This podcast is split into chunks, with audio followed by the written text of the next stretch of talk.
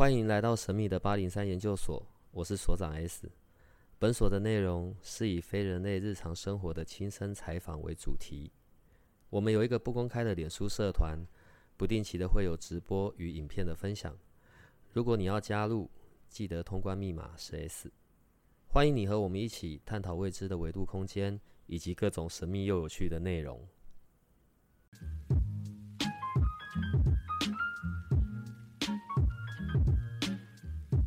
你看我的命宫里面就只有两颗星星，分别是大家都知道的巨门线，还有一颗看起来比巨门线更惨的阴煞。所以这是不是就代表我的巨门线比单纯只有巨门线的人还要更惨？就是我的命宫已经惨到不能再惨了。你要这样看，如果你要这样看，那就真的很糟啊。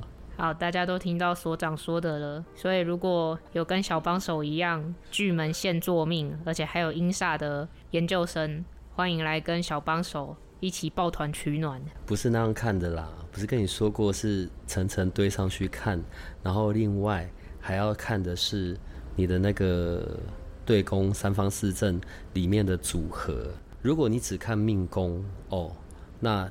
的确啊，巨门线，而且还化忌，你没有讲化忌，所以就是惨上加惨。问题是，你的命宫是在辰地支辰，所以没有那么的糟，好不好？所以阴煞代表的是什么？看名字感觉就很糟糕。呃，阴煞要怎么讲啊？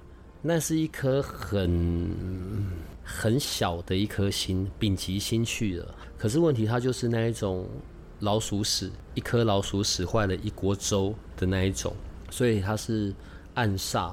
然后，如果用比较内在层面的，可能就是呃心里有鬼啊。它又另外被讲叫做鬼神星，所以有时候讲说，如果像阴煞在命宫的人，可能就是很容易被鬼压床啊什么之类的。好，这是一种说法。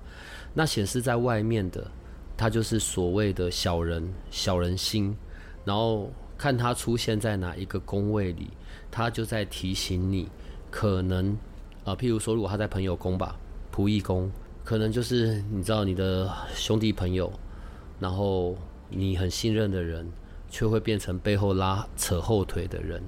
嗯，好，在我们的交的这个部分里面。我们当然会先去认识所有星星的属性，还有它在代表的是什么。可是最终我们还是要回过头来看宫位的位置，还有看三方四正里面的关系。如果只用你的命宫来讲的话，巨门线又化忌，再加上有阴煞，哦，那我可能就会很烦恼，就是那一种可能忧郁症啊、躁郁症的东西。呃，而且可能在这一种所谓的鬼啊、灵性的。的东西上面，你是更容易会去受到影响。可是问题是，我们不会只单论一颗星。我我们在介绍认识属性的时候，当然讲单颗。可是，在看整个命盘的时候，它是有关联性的。譬如说，讲到阴煞，我就会看解神的这一颗星了。你的解神在你的财帛宫里面。解神，你看你的命盘哦，有另外一颗星叫做解神，在你的财帛里面，财帛宫的气数位就是那个你的命宫，在你的盘里。我举例好了，你看有的时候那个奥卡老师来，然后可能跟案主在做一些呃疗愈啊，或者在进行一些，当那一种释放出一些很累积很久的，然后那一种很阴暗的、黑暗的那一些东西的时候。我们几个人不是都要到跑到窗户旁边去干呕的干呕吐的吐，可是你都完全没有任何事，你只差没有拿那个爆米花起来在旁边吃旁边看，有没有？所以我们都说你是我们这边的大无敌嘛，对不对？对啊，我每次都是最无感的那个。因为我刚刚讲哦，在你的财帛宫里的解神，财帛宫的气数位在命宫，你的阴煞是在命宫的，所以它有在你的三方四正里，所以解神刚好把这一块都解掉了。到这边我要跳，我要跳脱一下我们目前正在讲的的内容。好，因为我要让大家是更理解，看盘的时候是统看，不是只论单一颗星，呃，不然。你就永远只记得那些星，那些是根基基本，对。可是你要了解这中间会有相关联性。我问你，你还记不记得四煞是哪四哪四颗？阴阳、陀螺、火星。铃星，OK，好，所以这四颗是煞星嘛，总共凶星有六颗，包含了这四煞，然后另外两颗凶星是什么？地空跟地劫。嗯，但地空地劫是可以被教化的凶星嘛？通常出现地空地劫的时候，用我的说法是，他在提醒你，你时间到了，你该做一些事，你来到这个世界的一些使命。如果你有在这一个节奏上，那你大概就不会有什么事嘛。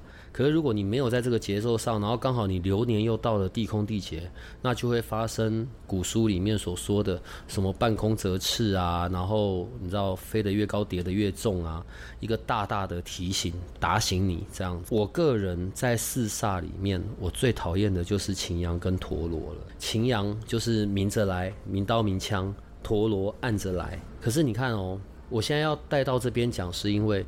当我们在讲擎羊跟陀罗的时候，我们还要再讲到另外一颗吉星，叫做禄存。禄存的前面后面一定是擎羊跟陀罗，所以是我们所所谓的擎羊甲。他们三颗我会算在是同一个系统里面。为什么现在要讲这一段呢？因为我正在用你的例子，所以我们在讲阴煞的时候跟解神。我是要放在一起看，用你的整个命盘来看，你每次都会讲你是巨门线，而且化忌里面又只有一颗阴煞，很糟。对，这个在你的纯粹命宫看你是很糟的。可是你有没有发现，你现在在这一个地方，你正在八零三研究所里面，你在做的是一些事情。我们有一些些社会责任嘛，对不对？然后我们在讲的，虽然说在讲一些很有趣的，然后未知世界，但很多的互动其实。有的时候，我们的听众或者我们的研究生在询问问题，都是直接在 Line@ 上面直接跟你问的，然后或者是在找一些资源嘛，对不对？所以某种程度有限度的是在做一些还不错的好事情。如果你不在这里，我只看你的命盘，我就会说你可能不适合到一般的商业公司里面去。你的命宫里面有阴煞，你跟那一种鬼神的感受度会是很严重的。哦，反正我们现在只是在讲，我们只是在节目里嘛。几年前那一种你在呃那一种忧郁症的状态里面，你是不是常常有幻听，甚至有幻的那种感受出现的时候，对不对？没错，那时候真的是非常的严重。嗯，一方面它代表着它在你的命宫里，它代表着你有一些这一种过去式没有处理完的。而且是跟这种所谓鬼神有缘的东西来到这里。另外，你的地空在你的官禄宫，你的地劫又在你的夫妻宫，流年也曾经都走过了。然后在那些时间点，刚好因为你现在年纪还小嘛，所以在那些时间点刚好该经历的也经历完了，所以现在就会是一个很好的状况。只看你的这个盘。你就会跟这一些所谓的灵性上面的或者灵异上面的，你会有这方面的一些缘分，可而且可能我会讲的是跟过去世是有关的，所以看盘是要整个同看的。还好你的解神就落在你的财帛里，因为我刚刚现在讲第三次了，因为命宫是财帛宫的气数位，所以它就发挥了那些效用。解神也是一颗小到不能再小的心呢。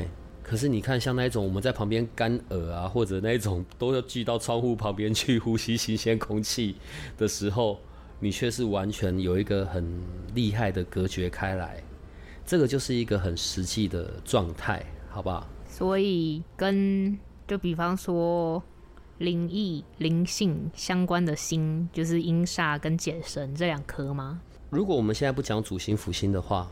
在这一些很小小不拉几的星星上面，但是它真的具有它的影响力，尤其当它走到流年的时候，不止这些。除了我们刚刚我们现在在讲的阴煞解神，另外还有类似像华盖、天乌、天月，这些都是有关联性的。重点是要看它在什么宫位里面，还有整个其他星星所连带产生的影响。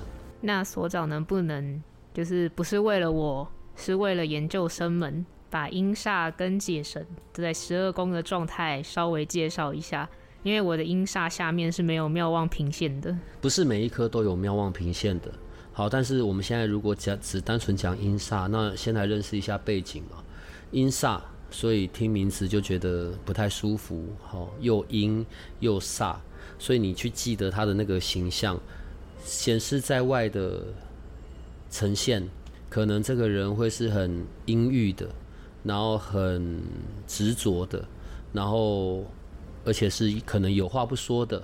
OK，然后如果是在内在的，它就反映的会比较是那种很我我们在讲的那种鬼怪，然后鬼阴暗的那种煞气的影响，它这一种就是比较呈现在内。如果他是在命宫的话，内在是很不开朗的，然后眉头深锁的，可能甚至某种程度难相处。那个难相处不是会找人吵架，而是你比较难去靠近他，因为他是不会主动说话，比较去关心的。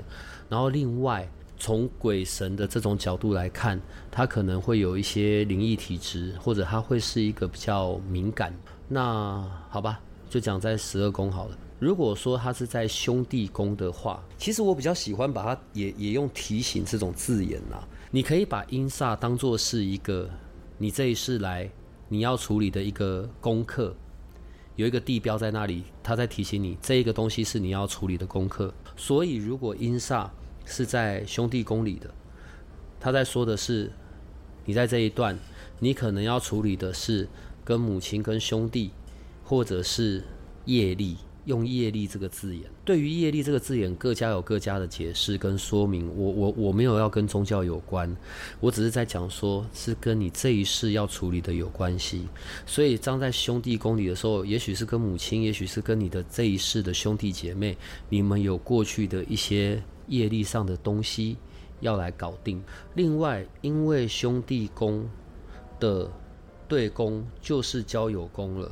它某种程度代表的是人际关系，所以这一块你可能很容易遇到重伤啊，或者是那种被同侪的排挤，这些都是很可能发生的。如果说阴煞在夫妻宫的话，对，一方面可能婚姻就是你这一世要来处理的事情，另外一方面可能你会有一个很神经质的配偶。那种神经质不是他真的是很神经病那样，他的神经质是你没办法理解的，所以你们的沟通上会很容易出问题，然后并且可能会造成那一种女人的战争，就是这更容易发生在同住的状况下，可能就是假设你是男命，你的老婆可能跟你的姐妹或者跟你的母亲，对，也就是她的婆婆。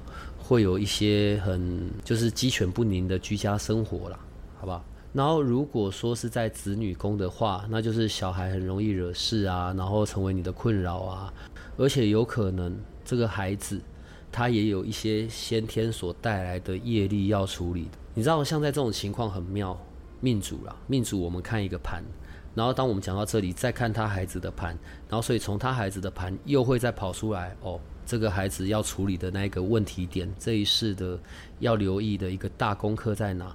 所以每次当两个盘一起看的时候，就会很妙。那接下来来看，如果阴煞在财帛宫，那就是你的脑波薄弱啊，容易被人家拐骗啊、劫财啊，对，然后或者是你知道买东西的时候容易失心疯，买完了才发现奇怪，我干嘛买这个东西？我可能已经买了五六个了吧。然后如果说阴煞，走入了极恶宫的话，要小心，有我们讲的比较暗疾，就是比较不容易去察觉到的那一种疾病，而且它很容易等到化科或化忌出现的时候，流年进去，它才会显示出来。但你一样哦，我们现在只是很单纯的论论这一颗星在每一个宫位里面的状态。我们还没有去看它的对宫，跟它有相关的其他三方四正的影响，所以不要因为我们聊了这一些，就把这个东西放得很大。很有趣的是，你把它当做去看一下哦，它出现在哪里？这一个是你这一世要留意要处理的功课。那那我觉得就还蛮有趣的，好不好？所以如果说阴煞当来到迁移宫的时候，因为迁移宫代表的是我们在外面的时候。呃，当然你的出行要小心。另外就是你在外面的缘分，那一种人缘桃花就会很大打折扣，很容易人家看到你只有看到你比较麻烦的缺点，不会看到优点。然后而且啊，这个是正常来说，在你的迁移宫代表的是你在外面的人际关系，你的人缘。可是当阴煞跑进去了，不小心又会跑成了那一种烂桃花。桃色纠纷的那种桃花。那如果阴煞是在仆役宫的话，来了，你看我刚刚讲到了仆役宫就是交友宫，他的对宫是我的兄弟宫。当他是在交友宫、仆役宫的时候，他代表的就是在朋友间很可能很容易被人家搬弄是非，然后容易被出卖，而且是那种被人家传的扭曲，呃，不是事实。连跟你不是很熟的也会加入了这一场一起弄你的游戏里面。他要处理的。这一生的功课就是人际关系，因为仆役宫、朋友宫就是兄弟宫的对宫，所以这两条是合在一起讲。所以我到这边又要再提醒了：当我们在节目里，或者我们在刚开始认识紫微斗数，我们先认识宫位跟星星，有的时候会有些重复性的字眼，都是为了让你去记得，不用死背。对，但是当你记得了，你掌握了这些基本属性之后，等到你会看三方四正，你会看格局的时候。这一切你在解盘就相对简单得多。然后另外一个点，当你认识了这一些，你回过头来看你的自自己的命盘，很多东西你可能就会莞尔一笑，因为你知道那个问题在哪里，你知道怎么样不会再让这些曾经有过的事情再发生，或者你知道怎么去转换，好不好？所以你不要我讲到现在你就一副那种很紧张这样子。如果阴煞在官禄宫的话，那当然就反映在你的职场上面的啦。你知道容易背黑锅啊，甚至容易觉得在职场上有那一种被霸凌的那一种感受，对，好像每个人都要跟你来作对或者捉弄你。我们在讲的小人就是这样，不是真的是那种阴暗的坏的小人，而是他很多东西就会跟你在你的对立面上面。那如果阴煞是在田宅宫的话，它代表的是你要小心啊，你的住家里面，你的那一种不要摆一些邪门的东西。或者是挂一些跟你的情境不太适合的，例如，如果你现在在怀孕中，我就会麻烦你家里不要挂一些老虎啊，一些凶猛猛兽的东西。然后另外，因为它是在你的田宅宫里，我们刚刚讲了，可能在你睡眠的时候会容易有那种睡觉时候的抽筋，也就是我们讲的鬼压床。对，然后另外就是你要留意住家的附近是不是有坟墓、墓地。好，这一些是阴煞，如果在你田宅里面的呈现。如果阴煞是在福德宫的话，你知道福德也代表着我们曾经累世的一些好的的运气的积累，就却在福德宫里面跑出阴煞了。第一个要小心它的呈现，在外在方面会不会有精神上面的问题？呃，精神很糟啊，甚至很紧绷啊，去到压抑啊、忧郁啊。另外，它也代表着，如果阴煞在你的福德里面，你最好有宗教的信仰，会是比较好的。它可以去稳定你的这一个部分。然后最后，阴煞如果是在父母宫的话，那你知道，就是跟爸爸之间的那一种感情啊，要有一些处理。对，因为爸爸妈妈、爸爸，你的甚至这个家庭这一脉的血缘，就是你这一世。你要来处理的功课，所以你用这样子来看阴煞，你就不会去过于放大它的那一些，就是听起来我们会觉得很可怕的那些状况，好不好？阴煞我刚刚讲它是一颗小到不能再小的星星了，可是当它旁边有那些恶曜的时候，它所带出来的那些阴暗面才会变得非常的明显。我刚刚讲嘛，我最讨厌的就是擎羊跟陀罗了，擎羊明刀明枪。跟阴煞同一宫，这时候的明刀明枪，除了明刀明枪之外，还会有再有暗中来陀螺，拖很久，搞很久，那一种比较不好的东西，搞很久，拖延，又有阴煞，就变成明着也拖，暗着也拖，你真的是分身乏术的处理不完。可是很妙哦，如果遇到了像地空地劫，反而会把阴煞的那个黑暗的那些东西冲淡。所以你要看它摆着的位置，跟整个你的三方四正，我们才能来看到说这个阴煞对于你的影响。当然，我们就很清楚嘛。如果是跟这些吉星在同宫的话，那阴煞的这个凶性就大大减少了。所以，如果是在有左辅右弼，或者是文昌文曲，或者天魁天月，而且还有禄全科。反而阴煞就没事，而且反而可能带来一些好的的好的的兆头。另外，真的要提醒啦，如果阴煞是在你的我们刚刚讲讲的财帛宫、极恶宫、官禄宫这一些，它是可以适合你在你的办公室里面有有有你的信仰的物件在哦，也许是神像、佛像，也许是十字架，对，这些都是可以协助到去防小人啊，或者是一些不好的灵的那种侵扰，这样子。那我们讲完阴煞了，先讲完那么沉重的东西，我们可以来讲一点快乐的小星星。所以介绍一下解神吧。呃，好，解神，解灾化恶，整个解神的那个重点的字啊，是在解，不是在神，所以它有那种解除、解散啊、和解啊、化解啊、分离、终止。解神也叫做小天梁，甲木、阳木。OK，它的属性，你看它已经叫小天梁了，所以它跟医药这些也有关系了，而且它也跟宗教缘是有关系的，有宗教的缘分，然后可以得到上天的庇佑。问题是，所有的东西有在紫微斗数里面没有绝对的吉跟凶，都是相对的。听起来解神很好，可是，在跟婚姻有关的时候，天马遇到解神，而且还在流年里面有四化。对婚姻就会很糟。我不会用离婚两个字啊，我要讲这一块只是在陈述，没有绝对性的好或坏，吉或凶都是相对的。而且解神除了解之外，它有一些逢凶化吉的能力。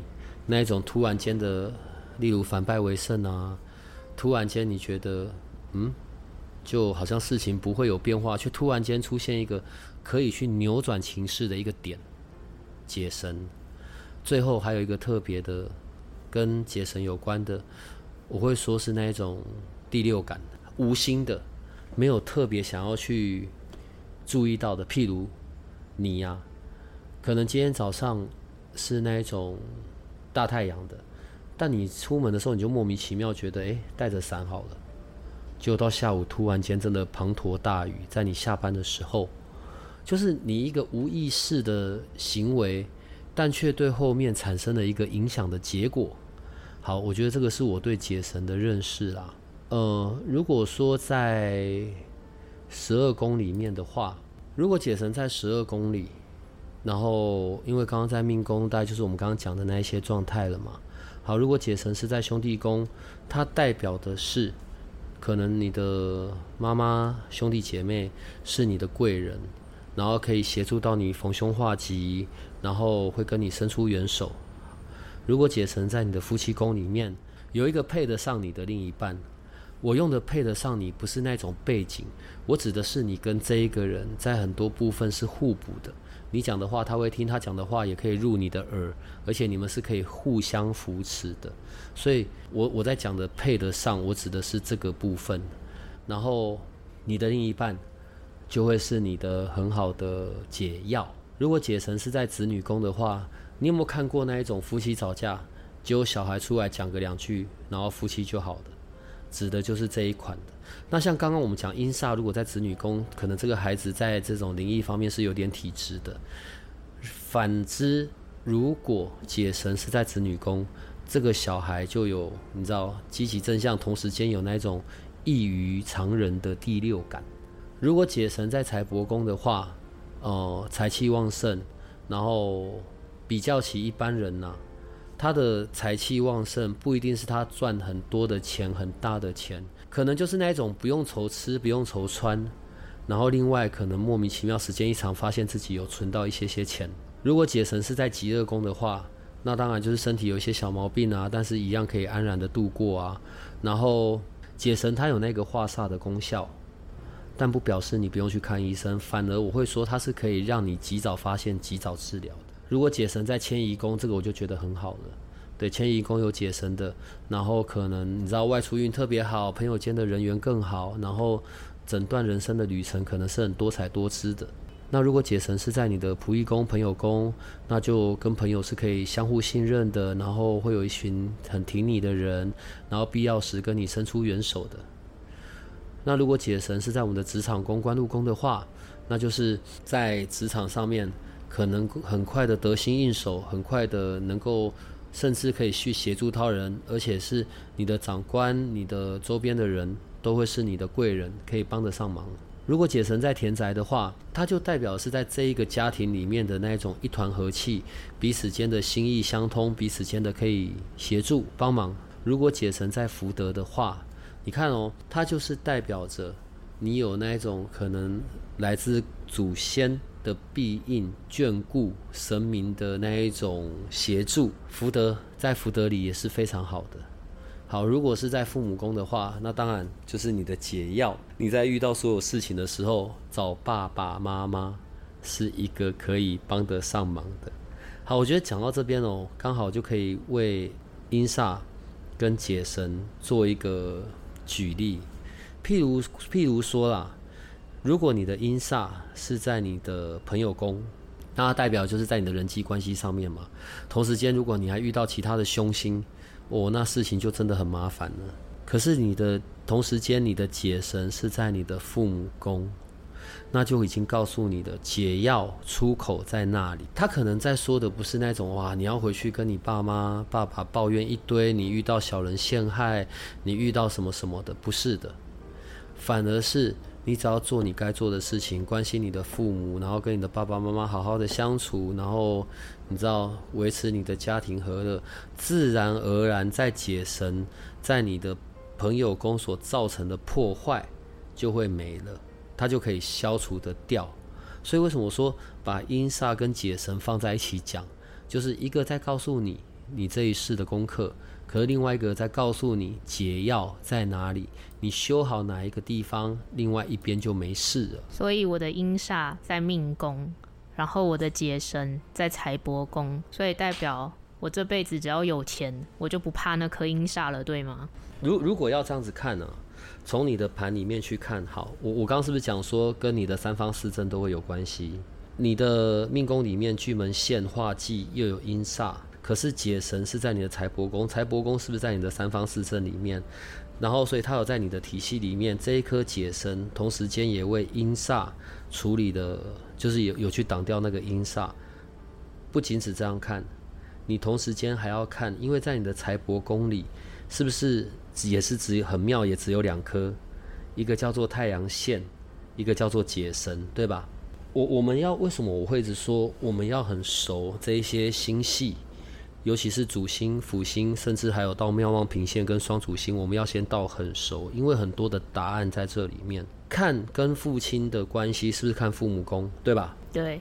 问题在你的财帛里面，也只有两颗星，太阳线跟解神。解神在这边发挥它的功效，可是你看你这这一宫的主星是不是太阳？太阳在讲的是跟谁的关系？爸爸。哦，太阳在讲的是跟父亲的关系，在这里。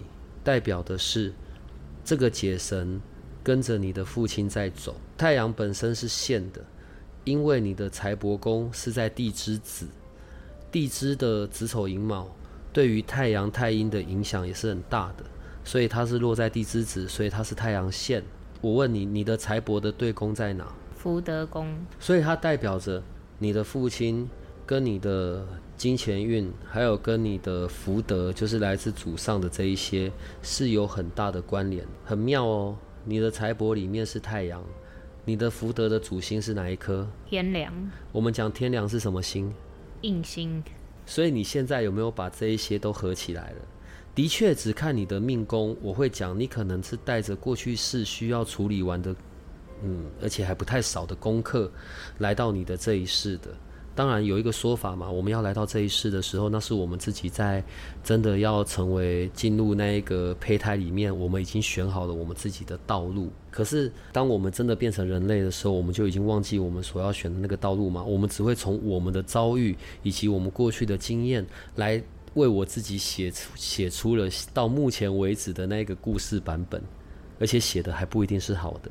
可是你透过命盘来看，你就会发现很多很有趣的小秘密。所以真的有那么的糟吗？只看命宫，你当然很糟。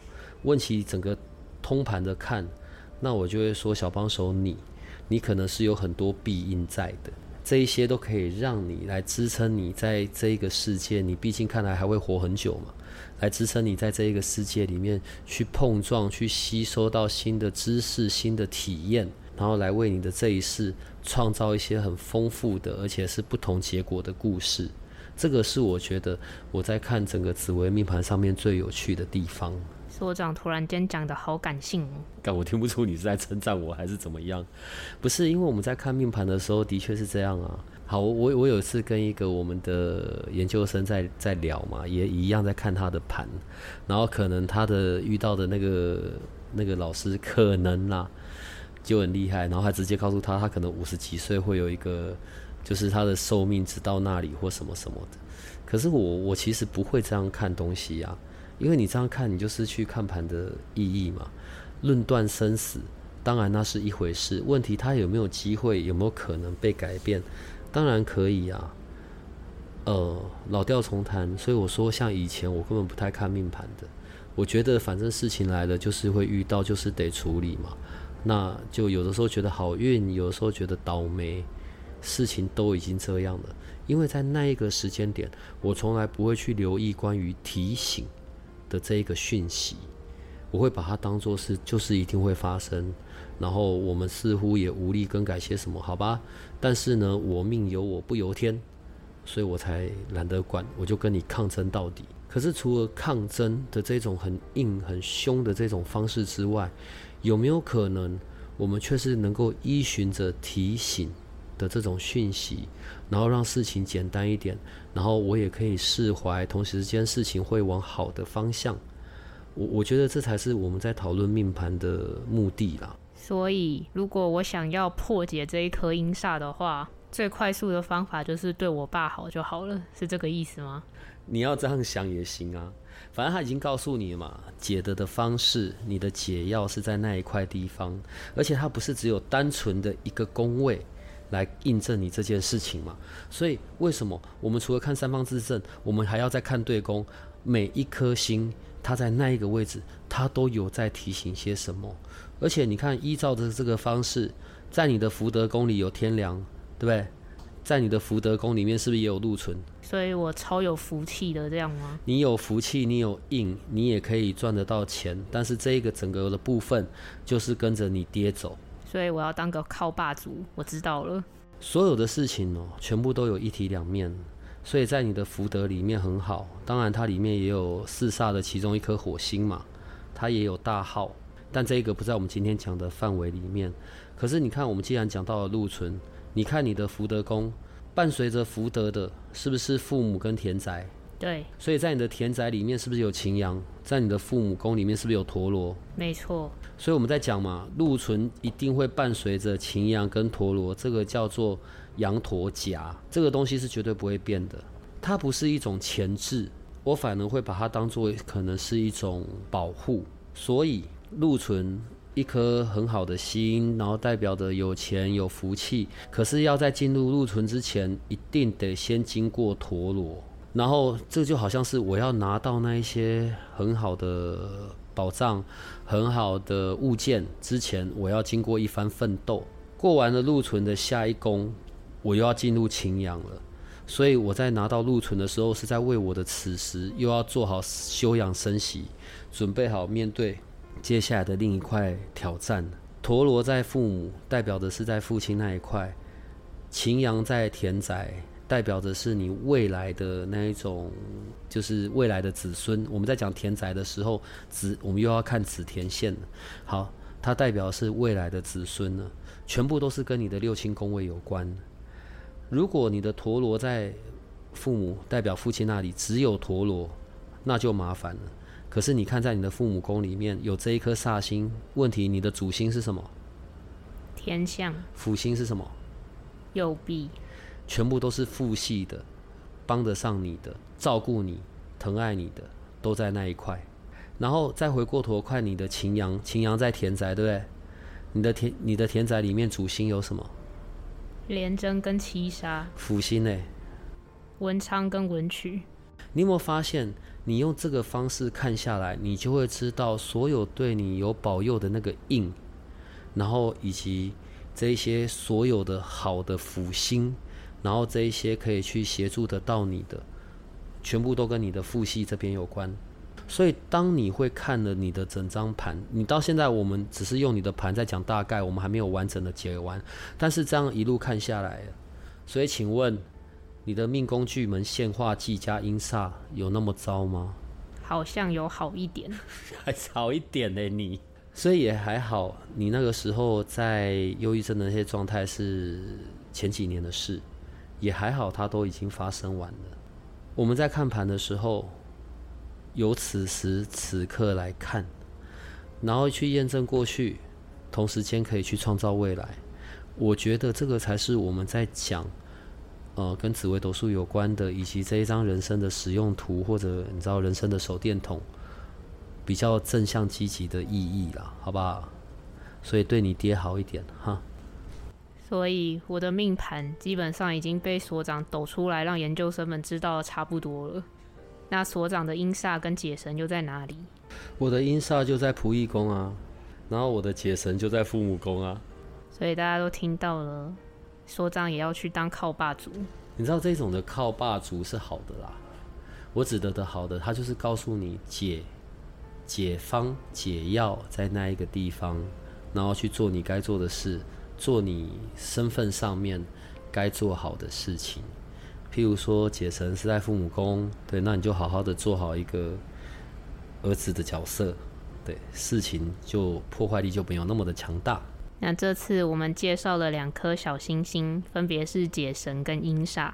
那下一次所长能不能再为我们介绍更多的小星星，关于可能神佛啊、灵性啊这方面的？好，我知道了。嗯，来吧，你可以做结尾了。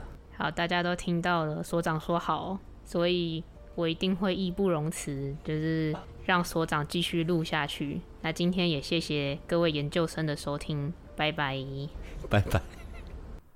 如果你喜欢我们的节目，请多帮我们分享，并且鼓励订阅，让八零三研究所可以持续成为你探索灵能世界的另一只眼睛。